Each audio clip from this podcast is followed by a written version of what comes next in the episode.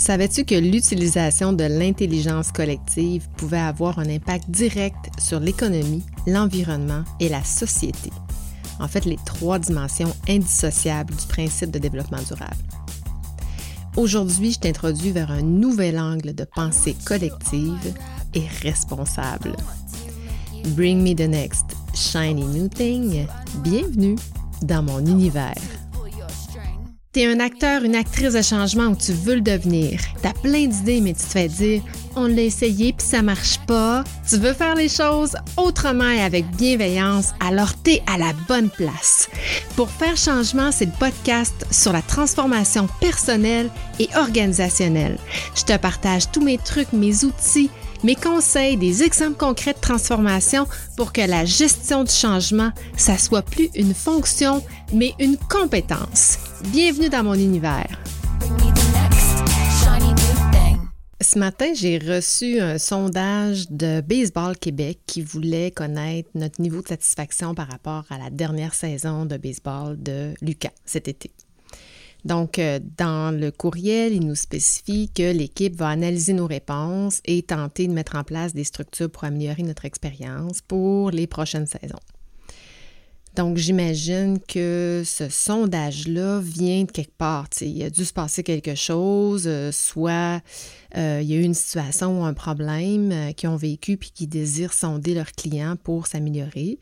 mais ça peut être aussi des nouveaux dirigeants qui, viennent de prendre part à la direction de, de l'association, puis ils veulent améliorer les choses. Anyway, mais peu importe la raison pour laquelle on, on a fait ce sondage-là, moi, c'est le genre de sondage que j'aime répondre parce que je me dis que ça peut juste aider. Puis j'essaie toujours de me placer dans une posture aussi positive. Donc, euh, je suis pas, pas du genre à bâcher ou chialer ou à chercher un coupable, mais tu sais, je, me mets dans la peau de, l'association, puis je me dis, ben, ils sont, ils me semblent positifs, donc ça serait le fun qu'on se mette en mode d'opportunité d'amélioration et non de trouver des coupables ou, trouver des problèmes. Donc, euh, je réponds au sondage qui me demande euh, d'abord c'était quoi mon plus grand notre plus grand irritant, comment on a vécu notre saison, comment notre enfant s'est amélioré, sur quels aspects. Puis là, ben, je tombe sur une question que je trouve, euh, que j'utilise aussi, puis si tu fais des sondages, je t'invite à, l'utiliser, ou, des sondages euh, ou encore des entretiens, parce que je trouve que c'est une, question qui est très puissante, puis bravo euh, d'y avoir pensé. Et pose la question, si vous aviez une baguette magique, quelle est la chose que vous changeriez? Puis j'aime cette question-là parce qu'elle me donne carte blanche sur ce que j'ai vécu à l'exprimer parce qu'il ne me circonscrit pas dans des choix de réponse. Fait que ça, j'aime vraiment ça. Et j'ose croire qu'ils vont recevoir toutes sortes de commentaires à laquelle ils ne s'attendaient même pas. Donc, euh, je trouve que c'est une bonne question.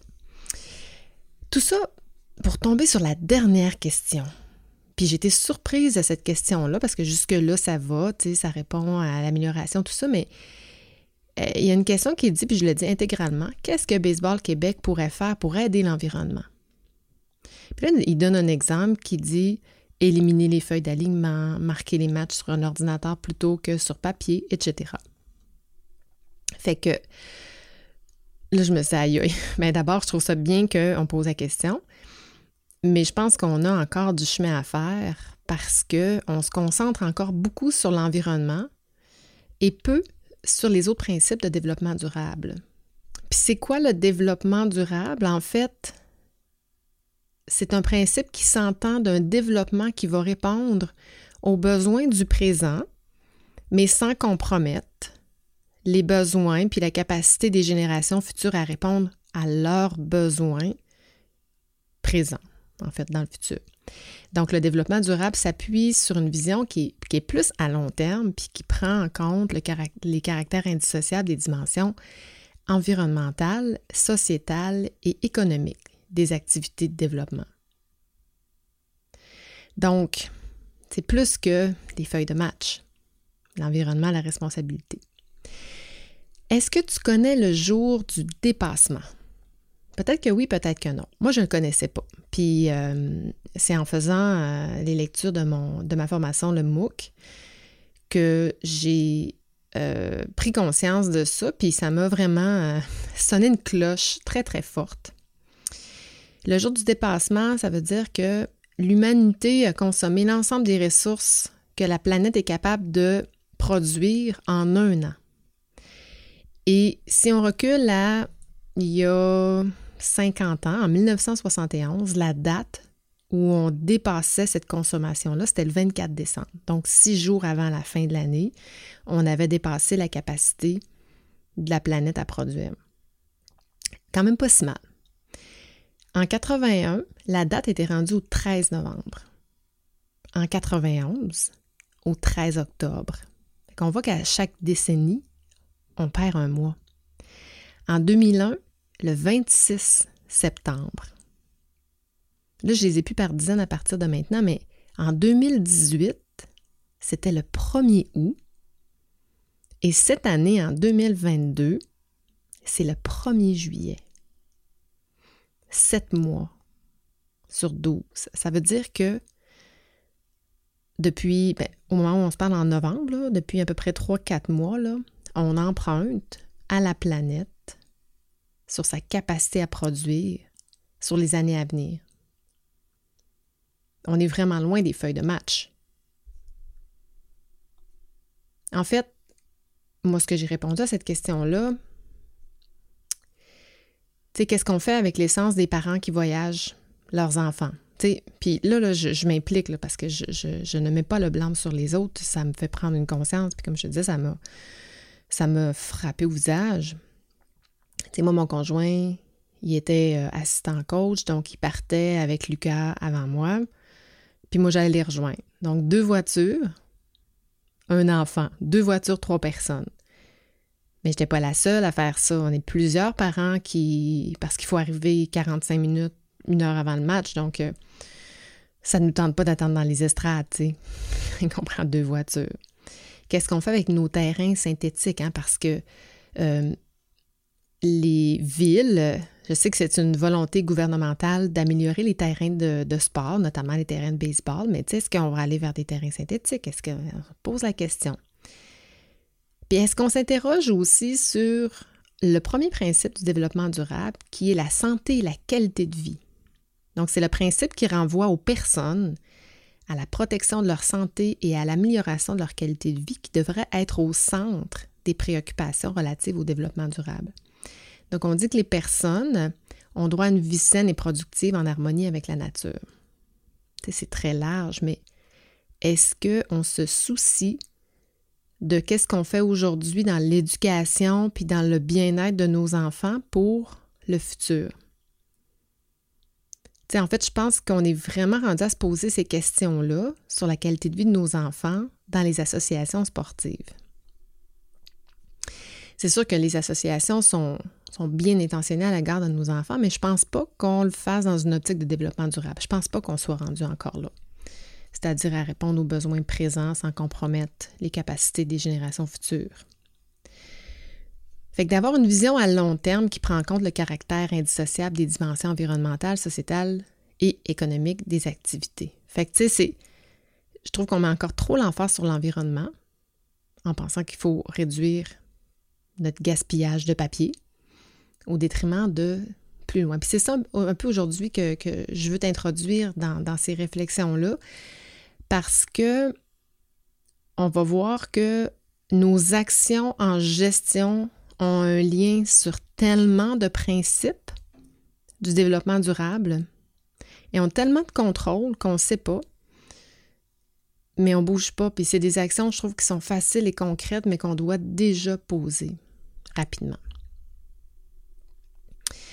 Ce que j'aime par contre, en posant la question aux parents, même aux parents même aux joueurs de baseball, parce que le sondage il était euh, sur tous les niveaux puis dans toutes les régions du Québec, ben c'est que quand on va répondre au sondage, ça ouvre la porte à faire élever la réflexion à un autre niveau. Parce que j'ose croire que l'intelligence de tous ceux qui ont répondu, les parents ou les joueurs, va les amener plus loin.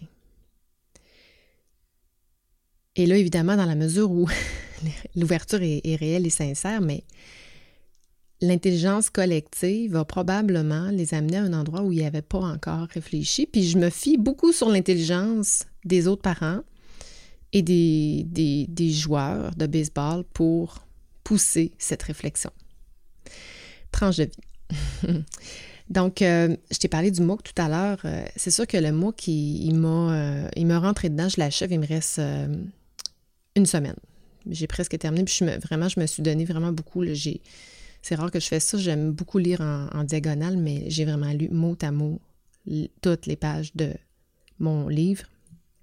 J'ai vraiment tout écouté les vidéos. Tu je me suis vraiment donné, je suis allée à fond dans ce, dans ce MOOC-là de Luc Audebran, un professeur ici en management à l'Université Laval. Euh, qui est sur le, management responsable. Donc, euh, ce MOOC-là m'a vraiment rentré dedans pour deux choses. En fait, les concepts les idéologies qui, ont été présentées, qui se rapprochent beaucoup aux miennes, tu sais, dans tous les sujets que j'ai traités dans les dernières années. En fait, tout ce qui se rapproche de l'humain. Des fois, il parlait, il parlait de ça, puis j'étais là, hein? ça, me, ça, me, conforte dans ce que je dis, dans ce que je fais, dans, ce que je pense. Fait que, ça, ça, ça m'a rassuré, je dirais plus. Mais aussi, ça m'a fait prendre une prise de conscience qui m'amène à revoir mon quotidien, qu'est-ce que je fais au quotidien, mais à revoir jusqu'à ma mission d'entreprise. Et là, ça veut dire que ma mission, c'est d'aider les entreprises à se transformer à travers leurs agents de, de, transformation, à être plus humaines, intelligentes, agiles, intelligentes collectivement et agiles. Mais maintenant, ma mission, elle se, elle se, elle se pousse je vais aller au-delà de ça. Je veux qu'elle devienne plus responsable dans notre écosystème global d'entreprise. En faisant du bien sur l'humain, en démocratisant le savoir et en démocratisant le pouvoir décisionnel. Puis si tu fais un lien avec mes épisodes, tu sais, quand je parle de, faire confiance, de, de, développer les, les, humains, ben tu sais, ça va en ce sens. Fait que sais, ça, ça, commence à prendre beaucoup plus de sens pour moi, puis la responsabilité sociale est vraiment pour moi, c'est ça devient une place centrale ou un, objectif central de mon entreprise, puis de mon podcast, puis de mon contenu, etc. Donc, si on revient sur euh, développement durable, c'est en 1987, c'est l'ONU qui a développé euh, la notion du développement durable. Cette notion-là de développement durable est née avec le rapport Brundtland à l'issue du deuxième sommet de la Terre à Rio. Donc, la notion s'enrichit d'une dimension sociale actuelle dans la lutte pour l'égalité des populations et contre l'exclusion. En 87, donc ça fait euh, ni plus ni moins 35 ans que ces principes-là existent. C'est pas, pas d'hier. Euh, il y a eu le principe euh, des trois R. Je ne sais pas si tu connais les trois R. Moi, je ne connaissais pas. J'ai appris un peu qu'est-ce que c'était, mais qui visait à réduire, réutiliser et recycler. Encore euh, des, notions qu'on utilise dans notre vocabulaire, puis euh, dont on est euh, conscient et conscientisé. Mais par contre, on s'est rendu compte que le fait de recycler, juste le simple fait de recycler, ça n'amenait pas nécessairement à réduire pour autant notre consommation. Fait qu'au fil du temps, ben, les réflexions, puis l'intelligence collective de la société ont poussé les trois R pour en arriver à 5 R. Donc, le fait de refuser, de réduire, réutiliser, réparer et recycler. Fait que moi, dans mes, euh, réflexions, bon, je suis une personne qui, aime beaucoup réfléchir, pousser, euh, amener les choses à un autre niveau, dans une profondeur, dans, dans le cœur. Le cœur. Euh, du sujet, mais le cœur de, mon être aussi. Mais j'ai envie d'ajouter des R, juste pour le fun, entre toi et moi, mais euh, j'aimerais que ça fasse son bout de chemin. J'ajouterais deux premières qui seraient de revoir ou encore réévaluer nos pratiques de gestion. Quelles sont nos pratiques de gestion à l'interne qui ont un impact direct ou indirect sur les principes de développement durable? Je pense qu'on devrait faire ça. Un autre air que j'ajouterais, ça serait recruter. Pourquoi recruter? Dans le fond, c'est recruter des personnes responsables. Oui, oui, là, je te dis, c'est un critère. Moi, j'ajouterais un critère d'embauche. de questionner le niveau de responsabilité sociale des gens. Pourquoi pas? Je lance ça. Euh, je reviens sur le revoir ou réévaluer euh, nos pratiques de gestion. Je ne sais pas si tu étais en emploi à ce moment-là, mais euh, il y a, je sais pas, une quinzaine d'années à peu près, dans moi, mes premières expériences en, ressources humaines, euh, si tu te rappelles, à ce moment-là, ça s'appelait la CSST, pas la, la, CNESST, mais la CSST ont obligé de, les programmes de sécurité des machines. Donc, euh, c'était painful pour les entreprises parce que ça coûtait du temps, puis de l'énergie, puis on ne savait pas trop si c'était nécessaire de faire ça. Puis nos, nos mœurs, nos, paradigmes n'étaient peut-être pas rendus là, mais ça a quand même amélioré de beaucoup la santé-sécurité au travail. Mais ce qu'il fallait qu'on fasse, c'était de faire le tour de nos machines en mouvement pour s'assurer de leur sécurité. Donc, on avait une grille d'évaluation sur les risques et probabilités de blessures. Puis là, si je me souviens bien, parce que c'est de 1 à 16, là, 1, euh, à 4, fait que si t'es probabilité 4 puis risque 4, ben ça fait 4 fois 4, 16. Mais tout ce qui était en haut de 9, 3, 3, ou 3, 4, ou 4, 3, peu importe, mais on devait euh, introduire une mesure de sécurité. Par exemple, euh, mettre un mur, comment on appelait ça, un mur, si tu passes le bras, ben euh, qui détecte un mur détecteur de, mouvement ou un, euh, mettre une barrière de sécurité ou whatever. Donc, on devait, ça obligeait les entreprises à poser des actions en matière de sécurité, santé-sécurité. Fait que je vois un peu la même chose en termes de revoir ou réévaluer nos pratiques de gestion, mais maintenant en termes de développement durable. Puis là, j'ai été parlé du premier principe, euh, qui est sur la, sécurité et le bien-être des, employés, ben, je pense que seulement pour ce principe-là, ça vaut la peine, je pense, de faire l'exercice. Donc, j'aurais aimé reprendre les 16 principes un à un, proposer des façons de mais l'épisode va durer euh, deux heures. Mais ce que je te propose, c'est de reprendre, de les nommer, les 16 principes, puis je t'invite à réfléchir sur lesquels tu penses avoir du contrôle, soit personnellement ou personnellement dans ton entreprise. Puis là, ben, je pense que ça va au-delà d'intégrer des bâtonnets de pâte alimentaire euh, au lieu des bâtons à café. Ça va au-delà de faire du recyclage, de réduire notre gaspillage, euh, d'encourager l'utilisation du vélo, du covoiturage euh, plutôt que des voitures, qui sont de très, très bonnes initiatives, soit dit en passant. Puis je pense que c'est un, must. Mais j'aimerais ça qu'on pousse un, peu plus la réflexion sur les principes de développement durable, mais qui sont environnemental, sociétal et économiques. Donc, je te les nomme.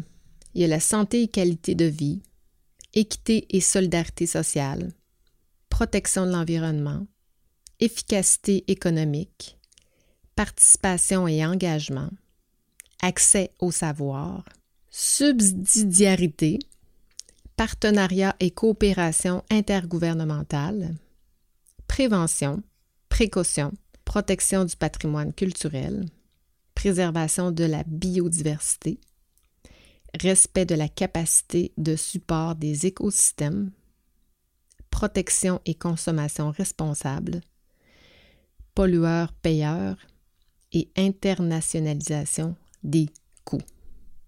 Je ne sais pas si tu t'es reconnu, mais moi, il y en a plusieurs qui m'allument une lumière rouge, un red flag, puis je me dis, Colin, qu'on a du pouvoir là-dessus. Donc, c'est sûr qu'éventuellement, j'aimerais ça qu'on rentre un petit peu plus en, profondeur dans, dans certains d'entre eux là, que je pense qu'on a euh, du contrôle là, euh, plus direct. Puis donner aussi des idées, des pistes d'amélioration qui vont permettre aux entreprises d'avoir un réel impact et responsable sur la société. Je pense que d'ici 2025, on est drôlement assez intelligent pour se préparer. Autant l'avenue des nouvelles générations montantes, j'en parle depuis, euh, depuis quelques années, qui arrivent avec, des, avec ces principes-là de développement durable. Mais il faut aussi faire de la place dans nos entreprises pour utiliser toute l'intelligence, tout le savoir pour venir transformer nos modèles d'affaires, pour changer nos paradigmes organisationnels de gestion, mais surtout aussi pour mieux prendre soin de l'humain cette ressource première, exportable, monnayable, mais qu'il faut respecter. hein, notre ressource humaine. Plus que jamais, les entreprises vont vendre le savoir. Donc, il faut savoir, il faut revoir notre façon d'exploiter le savoir. Puis, tu sais, je parlais avec euh, mon conjoint, puis on parlait de l'hydrogène, puis transporter l'électricité à l'aide de, l'hydrogène, puis que tu sépares les molécules, le H, puis le 2O, puis bon. Puis là, ça me faisait dire, tu sais, dans le fond, transporter le savoir, c'est facile, puis ça se fait, mais je pense qu'on n'est pas conscient qu'on on, transporte le savoir à travers des données. Sais, comme juste, moi, je fais du podcasting. Je me prépare. Souvent, je vais faire des lectures, je vais je vais faire des recherches. Donc, je vais faire de la vigie, euh, je vais utiliser mes expertises, mes expériences, puis je vais, dans 20, 30 minutes, te livrer dans un, probablement dans un document Word qui prend un petit peu d'espace sur un ordinateur, puis ensuite dans un fichier MP3. Je vais transférer mon savoir. Ce qui est dans ma tête, je te mets ça dans un fichier MP3. Puis toi, tu le prends, tu le downloads, puis tu, tu retiens ce que tu souhaites. Puis après ça, tu l'intègres, puis tu es capable de le transférer à ton tour. C'est fou, là. Mais imagine si tout le monde pouvait transférer ce qu'il y a dans sa tête et que collectivement, on mettait ça ensemble. Comment ça nous amènerait ailleurs? D'ailleurs, si tu as remarqué, avec Pour faire changement, j'ai pris cette tournure-là qui est un peu plus axée sur mon expertise, puis moins, bon, je parlais beaucoup de l'humain, profondeur, transformation euh, individuelle pour transformer les, entreprises. Donc, euh, mais là, je veux plus, de plus en plus démocratiser mon savoir, démocratiser le savoir en général. Et je ne sais pas si on sait tant que ça, à ce stade, comment exploiter cette ressource-là. Donc, plein d'opportunités d'amélioration dans les entreprises. Je reviens aussi sur l'entreprise innovante qui utilise des processus en ce sens. on parle de l'erreur pour développer ses produits et services. On parle de l'intelligence de tout le monde. Hein, on, sait que ça prend 3000 idées ou 3000 essais pour une idée. Fait que ça en prend, là. Ça en prend des, des, euh, idées. Euh, puis ils vont vraiment utiliser ces entreprises-là, l'expertise de tous et chacun. Puis ils vont démocratiser le savoir. Le savoir n'est pas accessible seulement à l'élite. Puis ça, c'est un principe de responsabilité aussi, c'est-à-dire donner accès à, au savoir, pas juste aux classes supérieures, mais à toute la population. Tu connais certainement Pentagonia qui a récemment, ben, récemment, il y a peut-être euh, une vingtaine d'années de ça, qui s'est transformé vers un modèle d'économie plus de fonctionnalité. C'est-à-dire, on, a, on cesse de produire des produits pour vendre des services. C'est ce qu'on appelle l'économie de fonctionnalité. Eux autres, ce qu'ils ont fait, Pentagonia, il y a, euh, je pense c'est en 2011, ils ont fait une publicité qui a quand même fait euh, son, euh, euh, un tollé, là, mais ils ont fait une pub avec un de, leurs, un de leurs vêtements, une veste, puis ils ont dit cessez d'acheter cette veste. C'est sûr que Pentagonia est, un, est une entreprise qui se veut écolo-responsable et très militante aussi pour l'environnement. Donc, ça a fait réagir, puis ça a mis de l'avant sa, responsabilité euh, sociale. Mais la stratégie, elle est au-delà de ça, c'est-à-dire on ne veut pas perdre en performance financière, parce qu'il ne faut pas oublier ça. C'est bien beau de vouloir travailler lui-même, mais on sait très bien que les entreprises veulent être performantes financièrement. Et c'est ce qui fait foi d'exister comme, entreprise. Mais Patagonia, plutôt que de continuer à produire des produits polluants, ils en font encore, mais ils n'ont pas accès sur une stratégie de croissance, aller chercher de nouveaux marchés ou développer de nouveaux produits. Ils ont opté pour offrir des services alternatifs, c'est-à-dire, ben, on va t'offrir la possibilité de réparer tes vestes actuelles. Donc, c'est un revenu supplémentaire qu'ils n'avaient pas dans leur, euh, dans leur revenu habituel. Puis ils sont même allés jusqu'à offrir des formations pour que les gens puissent eux-mêmes réparer leurs vestes. Donc, ces revenus-là sont venus compenser pour la perte de produits qu'ils vendaient. Donc, c'est beaucoup plus responsable parce que tu recycles, tu réutilises ton même vêtement, mais l'entreprise continue de faire des profits. C'était la même chose avec Xerox, les photocopieurs, parce que, tu sais, on parle beaucoup d'obsolescence, mais Xerox, ce qu'ils ont commencé à faire, Michelin ont fait la même chose, c'est qu'ils ont euh, prêté des photocopieurs et plutôt que de vendre un nouveau photocopieur, ils se sont assurés pour avoir des photocopieurs qui étaient euh, de grande qualité et durables. Et ils vendent le service de réparation, d'entretien, euh, etc., qui vient avec. Donc, les revenus sont plus tant sur le produit, mais sur le service en, lien. Même chose pour les pneus Michelin. maintenant, tu peux louer les pneus. Ils appartiennent à Michelin. Mais tu vas payer en fonction de l'utilisation, le nombre de kilomètres que tu as fait, puis tu vas payer en fonction de l'usure aussi du pneu. Donc, ils vont te prêter des, les pneus continuent de leur appartenir. Donc, euh, ils, n'incitent plus à racheter puis à consommer des nouveaux pneus. Fait qu'ils vont faire des pneus, étant donné qu'ils leur appartiennent, ils vont faire des pneus qui sont de meilleure qualité, plus durables. Fait que c'est toutes des, initiatives que les entreprises peuvent prendre et qui peuvent émerger dans chacune de nos entreprises. Si on prend le temps de revoir nos paradigmes, puis de placer l'angle de, la caméra autrement. Puis on dit que pour euh, générer une décroissance et non une croissance, mais de continuer à croître en termes de performance financière, ça va beaucoup passer par l'innovation. Et rappelle-toi l'entreprise innovante dont j'ai parlé euh, il y a quelques semaines, l'entreprise apprenante ou innovante, ben, va trouver des solutions innovantes à travers l'intelligence collective de ces gens. C'est plus un conseil d'administration, c'est plus un comité de direction qui vont réfléchir en lac à l'épaule sur les stratégies, le développement des nouveaux marchés. Euh, c'est vraiment l'ensemble des cerveaux, hein, du MP3 de chacun des cerveaux qui est utilisé pour euh, transformer, pour voir les choses autrement, pour changer nos paradigmes.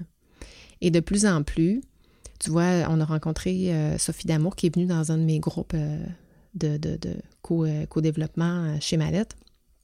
Et elle nous expliquait que à l'université, maintenant, il y a des travaux transversaux entre départements. C'est-à-dire, on va travailler sur une problématique avec quelqu'un de la médecine, quelqu'un des sciences sociales, quelqu'un de l'ingénierie, quelqu'un de l'enseignement, etc. Donc, on va voir tous les aspects d'une situation ou d'une problématique avec plusieurs angles pour faire monter ça à un autre niveau. Fait c'est les étudiants, c'est comme ça qu'ils arrivent avec cette capacité et cette, et cette habitude de travailler euh, en, regardant tout l'écosystème et non juste euh, de, très près une situation. Donc, il y a plein de places, il y a plein d'opportunités dans nos entreprises euh, à avoir des nouvelles initiatives puis à repenser nos modèles d'affaires. Mais évidemment, dans des modèles de gestion contemporains, nos modèles actuels, encore actuels dans pas la totalité des entreprises, mais dans la majorité des entreprises, bien, nos structures ne vont pas nous permettre pas de se placer dans ces postures-là. Puis même si un dirigeant, là, il se lève un matin, puis euh, il est pris d'une idée de génie, puis il est transformé, puis il se dit, mon Dieu, c'est ça, Eureka, il faut faire ça même si c'est super bien intentionné, bien, si sa culture n'est pas transformée en ce sens, bien, il ne pourra pas faire ça du jour au lendemain. D'ailleurs, si ton entreprise est là puis qu'elle se questionne sur euh, ses façons de faire puis qu'elle veut, se transformer, que tu es un agent de transformation qui va contribuer à ça, ben n'hésite pas. Si tu as besoin de conseils pour planifier ta méthodologie ou euh, revoir euh, ta façon de faire ou t'aider à voir plus clair, ben n'hésite pas à, me contacter. Ça me fera plaisir de, t'accompagner en ce sens. Voilà, en conclusion, je te lance une question, une question plus personnelle, mais que je me pose actuellement beaucoup sur laquelle je travaille fort en ce moment. Qu'est-ce que tu peux faire aujourd'hui personnellement pour faire une différence? Et quelles actions poses-tu qui perturbent l'écosystème dans lequel on vit? Puis, tu sais, moi, quand je me questionne, tu sais, je, je suis pas l'exemple parfait, bien que je, mette des, des, pratiques en place, mais tu sais, dans mon entrée, oui, on a une voiture électrique, mais moi, j'ai encore mon gros SUV qui consomme beaucoup d'essence, qui pollue. Je pars en voyage dans trois semaines. Ben, c'est beaucoup de pétrole, c'est beaucoup d'essence qui va qui est polluant. J'ai un garde-robe rempli de vêtements, de chaussures. C'est de la surconsommation, c'est du gaspillage. Il y a plein d'affaires là-dedans que j'ai mis une fois, que j'ai acheté sur euh, AliExpress. J'ai plein d'affaires comme ça qui, qui ont qui m'ont été livrés euh, de la Chine, puis finalement, j'ai même pas porté. Quel gaspillage. c'est, comme une prise de conscience aïe, je, trouve qu'il y a beaucoup d'égoïsme de mon comportement face à la planète, puis c'est ça que je veux changer. Donc, je dois réfléchir à comment je peux contribuer. Tu sais, je suis pas encore prête pour la simplicité volontaire, mais évidemment, je veux réduire ma consommation, ça c'est sûr. Je vais continuer à composter aussi parce que moi, je mets, j'ai un compost, ça s'appelle un Blue Planet Smart que j'ai depuis que j'ai depuis j'ai fait l'achat de ma première propriété. Ça, fait quand même un bout, là. Ça fait une quinzaine d'années que, j'ai ça. Et crois-moi, crois-moi pas, là, on a installé il y a peut-être une couple d'années. Euh, je trouvais ça euh, complètement euh, irresponsable de prendre les feuilles de mon terrain, de les mettre dans un sac de plastique, puis de les mettre au chemin, puis qu'il y ait un camion qui passe, qui a de l'essence, puis qui vienne prendre ça, puis qui mette ça dans un, dans une fosse, puis que le plastique, c'est pas biodégradable. Moi, ça, c'est comme ça, ça me rentre pas dans la tête. Fait que j'ai vraiment changé mes habitudes à ce niveau-là. Et j'ai construit une espèce de compost à ciel ouvert euh, dans lequel on met les feuilles, la terre, les mauvaises herbes, tu sais, que je vais tout domper là, puis ça se décompose, puis ça va refaire de la terre, puis ça sent pas parce que c'est comme juste il n'y a pas aucun aliment là-dedans, mais crois-moi, crois-moi pas. Cette semaine, pas plus tard que cette semaine, il y a deux ou trois jours, il y a un inspecteur de la ville qui est venu sonner à la porte pour nous dire qu'on avait reçu une plainte d'un voisin, comme quoi on avait un compost à ciel ouvert. ça fait pas de sens, mais on a. Euh, heureusement, la plainte n'a pas été retenue, puis au contraire, j'aurais été vraiment déçue. Alors que la ville euh, euh, sensibilise justement à ne pas ramasser des feuilles, à, laisser les feuilles, c'est du compost, etc., etc. Mais ce que ça me fait dire, c'est que, notre génération, moi-même, de génération X, on est, on, est un peu sensibilisé. J'ai commencé à faire du recyclage euh, alors que j'étais à l'école primaire, mais mes beaux-parents ont reçu un bac brun puis disaient si tu penses que je vais une autre poubelle à laver, si tu penses que je vais composter ma bouffe. On n'est pas en même place. Fait que mon voisin, euh, une génération plus âgée, dans les années, il y a des, dans les 70 ans à peu près, ben lui, pour lui, euh, ça fait pas de sens d'avoir un compost à, assez ouvert. Mais bon. Euh, fait que voilà, je, je continue mes réflexions. Je t'invite à faire les tiennes. J'aimerais ça que tu me les partages aussi. tu peux m'écrire directement pour m'en faire part, euh, tu peux utiliser le groupe de Facebook, mon groupe de transformation collective. Euh, si tu en fais partie, tu peux écrire directement. Je t'invite à le faire. Sinon, tu peux devenir membre. Tu peux faire la demande aussi si tu t'intéresses évidemment à la transformation. Et au moment où je vais, où cet épisode va être diffusé, parce que je suis quelques semaines d'avance, parce que je pars euh, pour un bootcamp en République dominicaine dans quelques semaines, mais je vais être là. Je vais avoir brûlé du pétrole, mais bon. Euh, je vais pour des bonnes raisons, donc euh, je ne sais pas à quoi va ressembler mon prochain épisode. J'ai aucune idée parce que je souhaite qu'il soit influencé par ce bootcamp, peut-être même l'enregistrer sur place, je vais voir. Donc, j'ai aucune idée de ce dont je vais te parler la semaine prochaine. Mais une chose est sûre, c'est que dans les prochains mois, les prochaines années, les principes de responsabilité sociale, les principes de développement durable vont être de plus en plus présents dans mes discours. Alors, si ça t'intéresse, ben, je t'invite à, à, continuer de me suivre. En tout cas, merci d'avoir été là jusqu'ici avec moi aujourd'hui. Je te dis à bientôt. Ciao, ciao.